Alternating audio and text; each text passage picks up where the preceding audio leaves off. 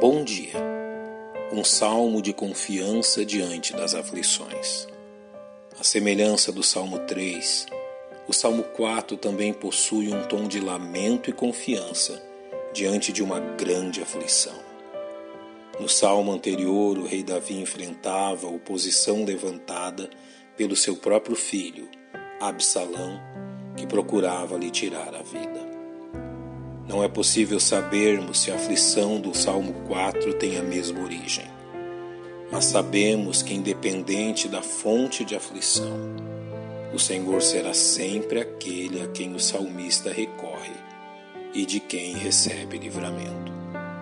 Este fato fica evidente diante do insistente clamor do verso 1. Ouve-me quando eu clamo, ó Deus da minha justiça. Tem misericórdia de mim e ouve a minha oração.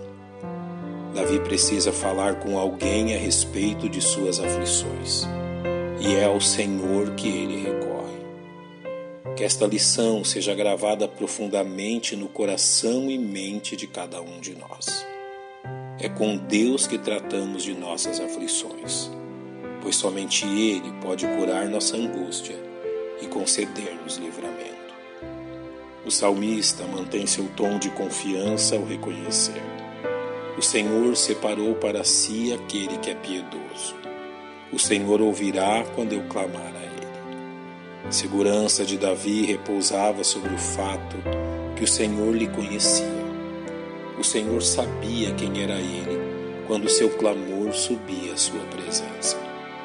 Esta confiança lhe leva a exortar-nos com um ensinamento precioso. Perturbai-vos e não pequeis. Falai com o vosso coração sobre a vossa cama e calai-vos. Davi nos ensina que ninguém está livre de aflições, mas que a atitude certa diante das aflições permite que não pequemos ao enfrentá-las. Davi nos diz para que relembremos ao nosso instável coração que o Senhor jamais falhou em nos socorrer e que diante desta verdade a nós cabe apenas nos calar. Prosseguindo em recomendar a atitude correta diante das aflições, Davi nos diz: Ofereceis sacrifícios de justiça e confiai no Senhor. Ao invés de nos desesperarmos e agirmos com estultícia diante das aflições, somos exortados a manifestar sensatez e domínio próprio características daquele que está firme sobre a rocha. Concluindo suas palavras de encorajamento diante das lutas, o salmista nos deixa saber o questionamento dos homens ímpios diante das aflições. Muitos dizem: Quem nos mostrará o bem? A indagação daqueles que rejeitam depender do Senhor é que não há ninguém além do próprio homem que possa socorrê-lo diante das aflições. Ao ouvir estas palavras, Davi clama pelo testemunho do próprio Deus. Senhor, exalta sobre nós a luz do teu rosto, demonstrando o valor do socorro de Deus diante das aflições. Sua primeira afirmação é contundente. Puseste alegria no meu coração mais do que no tempo em que se lhes multiplicaram o trigo e o vinho. A alegria dos homens que rejeitam confiar em Deus vem das coisas terrenas que podem acumular. E assim que elas se esgotam, sua alegria também se esvai. O salmista, pelo contrário, prova da alegria do Senhor, mesmo em meio à mais dura aflição.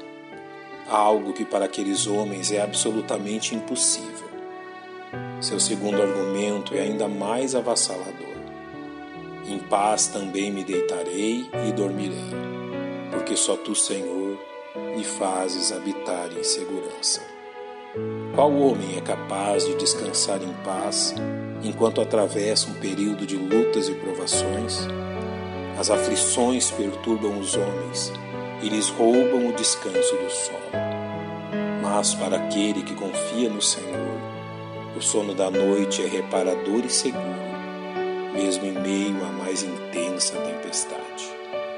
O capítulo 16 do livro de Atos nos ilustra maravilhosamente bem esta lição, descrevendo a reação de Paulo e Silas ao serem presos por pregarem o Evangelho. E, havendo-lhes dado muitos açoites, os lançaram na prisão. E perto da meia-noite, Paulo e Silas oravam e cantavam hinos a Deus, e os outros presos os escutavam. Regozijar-se em meio às aflições é privilégio dos salvos, enquanto aguardam o livramento do Senhor. Pai, nós te louvamos, porque em meio às aflições contemplamos teu poder. Te louvamos por Jesus Cristo que nos socorre, e é em nome dele que te agradecemos. Amém. Um bom dia e que Deus lhe abençoe.